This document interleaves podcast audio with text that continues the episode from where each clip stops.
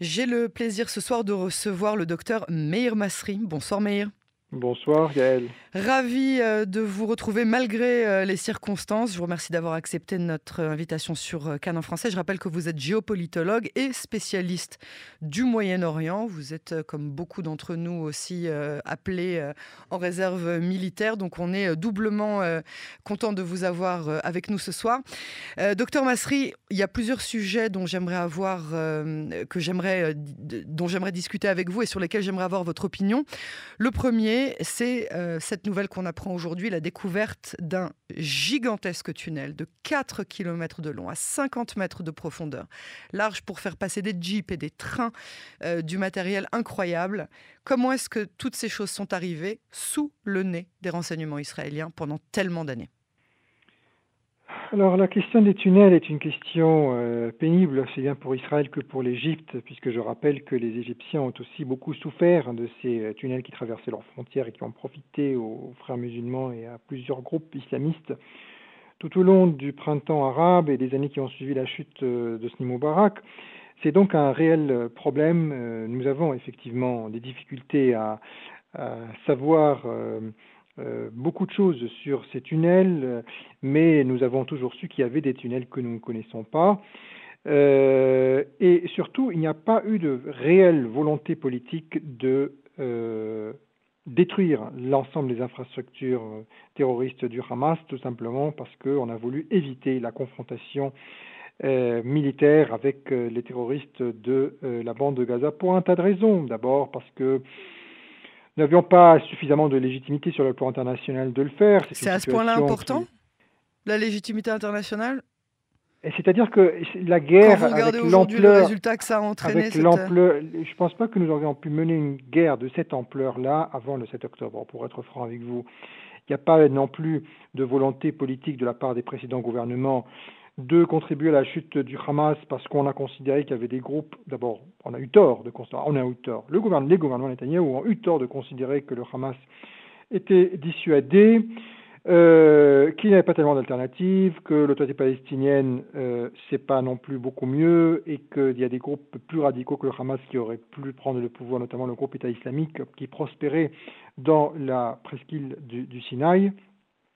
Euh, durant une dizaine, euh, un peu moins de, de, dix ans, et avec un ensemble de groupes djihadistes qui, pour le coup, pendant plus de dix ans, euh, étaient présents dans le Sinaï, qui existent encore d'une façon ou d'une autre, et qui avec des et également une dont la, la, la, qui aurait pu profiter à des salafistes dans la bande de Gaza pour faire émerger un groupe beaucoup plus radical donc, selon évidemment les estimations de l'époque, puisqu'aujourd'hui on considère que le Hamas c'est Daesh, et c'est même pire que Daesh selon le président Biden. Mais euh, je, pense que c'est à peu près ça qui a fait que. Et puis en plus, après, il y a la troisième raison, celle qui consiste à vouloir bah, ne pas trop arranger l'autorité palestinienne, qui ne joue pas tellement le jeu de la lutte contre le terrorisme, et, et les gouvernements euh, israéliens ont considéré que finalement euh, la situation, bon, elle pouvait, elle pouvait durer. Ça ne veut pas dire, ça veut pas dire que les, gouvernements, que les gouvernements Netanyahou ont voulu renforcer le Hamas ou mettre en non, personne. Que je rappelle quand même que le Hamas est arrivé au pouvoir dans la bande de Gaza et a effectué son coup de force en 2007, donc sous un gouvernement de centre-gauche, le gouvernement Olmert. C'est même pas le Likoud qui était au pouvoir à ce moment-là, et que c'est deux ans plus tard que le Likoud est arrivé au pouvoir en 2009.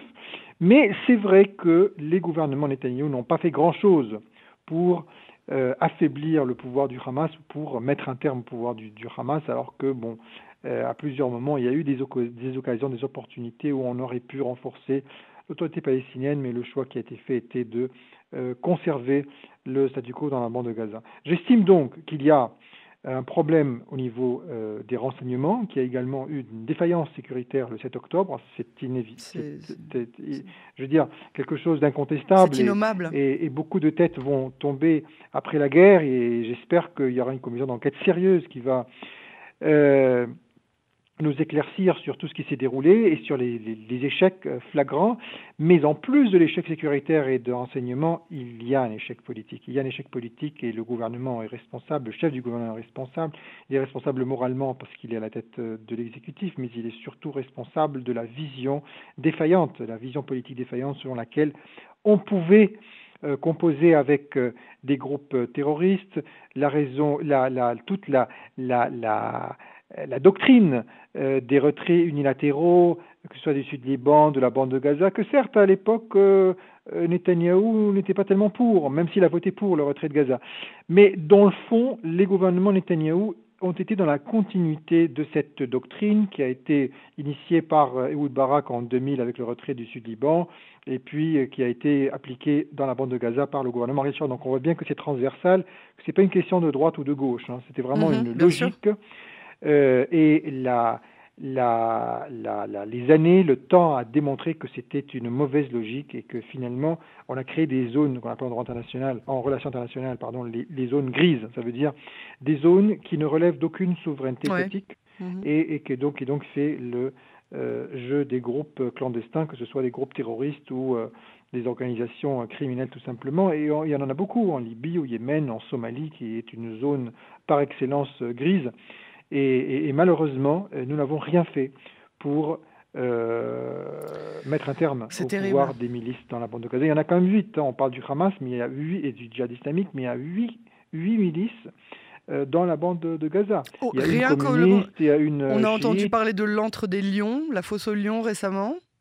Elle en fait partie ou c'est une, une, supplémentaire dont on n'a pas Oui, oui, ça fait partie des, des Bon, après, il y en a six, il y, en a, on va dire qu'il y en a cinq qui sont pratiquement inexistantes, enfin, qui sont très très faibles, qui contrôlent certains quartiers, mais qui ont aussi hein, leur part, évidemment, de. de, de pas, il n'y a pas la même puissance de feu que les autres. Ensuite, il y a le FPLP, euh, qui est une organisation qui a quand même commis des attentats dans le passé en Israël et qui a tué notamment l'ancien ministre Khavam Zevi. Et puis après, il y a le djihad qui est, beaucoup plus important, qui tire des roquettes sur Israël, qui n'a pas de missiles mais, des roquettes, et qui a tiré beaucoup. Bon, à peu près, on considère que 30% de ces roquettes tombent dans la bande de Gaza, selon les estimations les plus courantes. Et puis après, il y a le Hamas, bien sûr, qui contrôle d'une main de fer la, bande de Gaza, qui est le, la milice euh, le, qui, qui a le pouvoir dans la bande de Gaza. Donc le gouvernement, c'est un gouvernement Hamas. Les relations extérieures, c'est le Hamas qui les gère. Et le Hamas est l'interlocuteur euh, de la, du front iranien avec toutes les milices liées à l'Iran pour ce qui concerne la bande de Gaza. Alors, Meir, une, un thème supplémentaire euh, sur lequel je voulais absolument entendre votre réaction et votre analyse, c'est euh, celui de ce drame qui est arrivé il y a quelques jours trois otages israéliens qui, après 70 jours de captivité, ont réussi à sortir de, euh, de l'endroit où ils étaient euh, dissimulés, ont pris soin de sortir torse nu, les mains en l'air, en parlant en hébreu, en disant Atsilou, se montrant devant les soldats de Tzal, et ont été euh, tués par erreur par euh, les soldats de Tsahal, un drame évidemment euh, qui, a remué euh, tout le pays depuis ces quelques jours. Comment est-ce qu'on en arrive encore dans ce genre de guerre, à ce genre de, situation, quand, quand, des personnes ont encore les mains en l'air? Écoutez, c'est quelque chose de dramatique. il faut savoir que l'ennemi use de toutes les, les ruses possibles et imaginables, qu'il y a eu des cas où il y avait eu des drapeaux blancs et puis après il y a eu des actes terroristes qui ont été commis. honnêtement, c'est quelque chose de très complexe. J'ai cru comprendre que seulement deux ont été tués, que le troisième était blessé, qu'il a en, plus de cela été achevé par un autre soldat, par d'autres tirs en tout cas. Et, donc il y avait vraiment ils ont considéré, c'était pas seulement une erreur, il y a une erreur de jugement bien sûr, mais ils, ont considéré que c'était une source de menace et ils les ont euh, identifiés comme étant des, terroristes. Et, c'est quelque chose de, vraiment de, malheureux, d'impardonnable, euh, d'enrageant. et j'imagine, j'imagine trois otages libérés par l'armée israélienne ça aurait été tellement heureux. Mais c'est tout ce qu'on.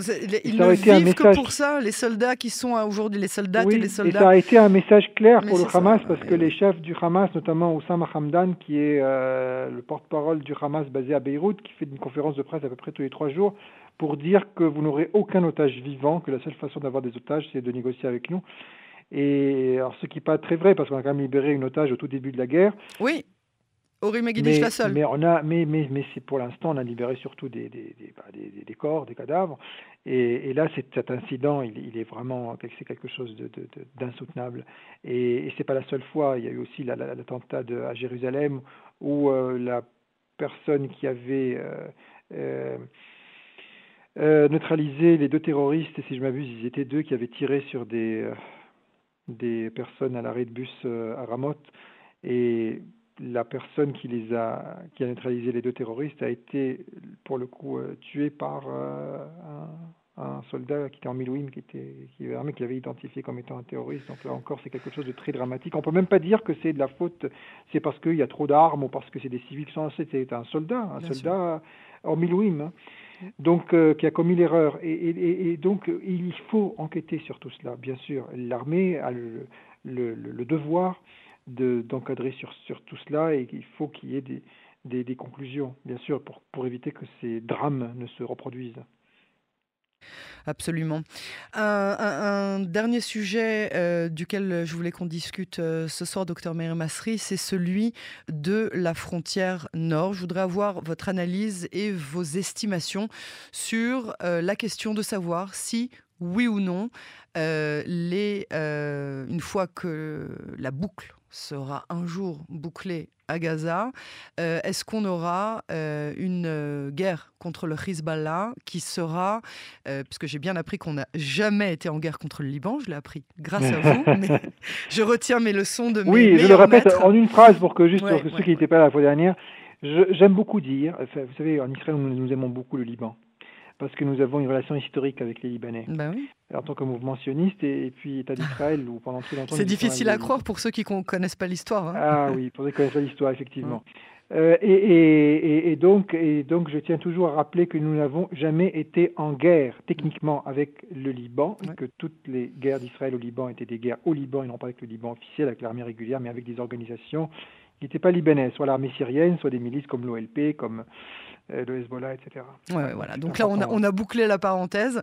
Est-ce que la prochaine guerre d'Israël sera la guerre contre le Hezbollah? Et si oui, est-ce que vous pensez que c'est une question de temps juste après euh, qu'on sorte de Gaza?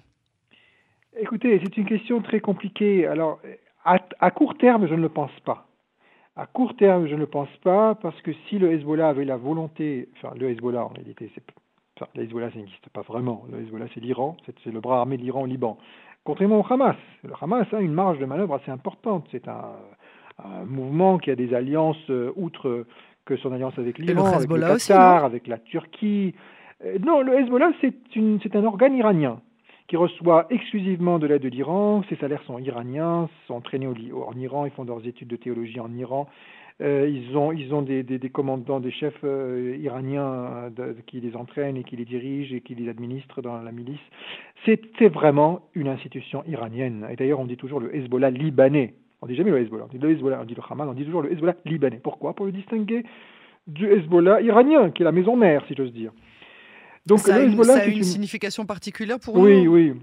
Ah oui, d'ailleurs, elle est, elle, est, elle est assez euh, révélatrice de, de, de, de, de, son affiliation à l'Iran, puisque le Hezbollah, en fait, ça veut dire le parti d'Allah, le parti de Dieu. Sauf qu'en arabe, on devrait dire le, le, le, le Hezbollah, Hezb Allah. Sauf qu'ils disent Hezbollah. Parce, pourquoi? Parce que c'est en prononciation hmm. iranienne. Les, les Perses euh, disent O au lieu de A. Donc Allah, c'est Allah, c'est vrai, c'est un peu toujours. comment il faut que je dise Moi, je, je, je m'enquière parce que vous m'avez plusieurs fois corrigé sur des choses. Comment est-ce que moi, quand je parle du Hezbollah à mes auditeurs, est-ce que je dois dire Hezbollah ou est-ce que je dois dire Hezbollah? Moi, je, suis toujours, je préfère utiliser le mot le plus courant dans la littérature, euh, enfin dans la langue. Donc là, en français, on dit le Hezbollah, que ce soit Hezbollah. Euh, les Israéliens on disent souvent Hezbollah. Mhm. Hezbollah, c'est le mot employé en langue française, donc que ce soit ainsi. D'autant plus que je pense que c'est un mot beaucoup plus exact parce que c'est comme ça que ça se prononce en persan et que c'est une organisation iranienne. Et donc ça met bien l'accent sur l'affiliation iranienne de, de, de l'organisation. Euh, et si le Hezbollah, ou plutôt l'armée, le, le, euh, pardon, l'armée, l'État iranien euh, était euh, euh, d'une guerre généralisée avec Israël, d'une confrontation euh, générale, eh bien, ils auraient participé au massacre du 7 octobre, tout simplement, parce qu'il y, a, il y aurait eu un effet de surprise et ça aurait été, ça aurait joué en faveur du Hezbollah également. Ils auraient également donné un coup de main euh, aux terroristes de la bande de Gaza. Ils ne l'ont pas fait. Ils ne l'ont pas fait parce qu'ils n'étaient pas au courant, très probablement, il n'était pas au courant vraiment. Ça veut dire qu'il savait que Hamas avait des capacités, qu'il y avait ce, ce plan d'envahir des villages, etc. C'est quelque chose de pour prendre en otage des gens et de c'est quelque chose de très classique qu'on a tous appris, même à l'armée, même moi à l'armée, je l'ai toujours entendu dans des conférences de, généraux qui venaient de parler de ça, et qu'on était prêt, préparé à ce type de, à on pensait que, on pensait cette menace viendrait plutôt du Liban, hein, de, parce qu'il y a aussi des tunnels, il y a aussi ce, projet maléfique et, a été euh, étudié, c'était malheureux parce qu'on été très mal préparé, et pourtant, alors qu'on en a parlé pendant au moins deux ans. Euh, mais euh, sans parler bien sûr d'un général très connu qui a, fait également beaucoup d'interventions télévisées bien avant le 7 octobre et qui avait euh, pas été tellement pris au sérieux.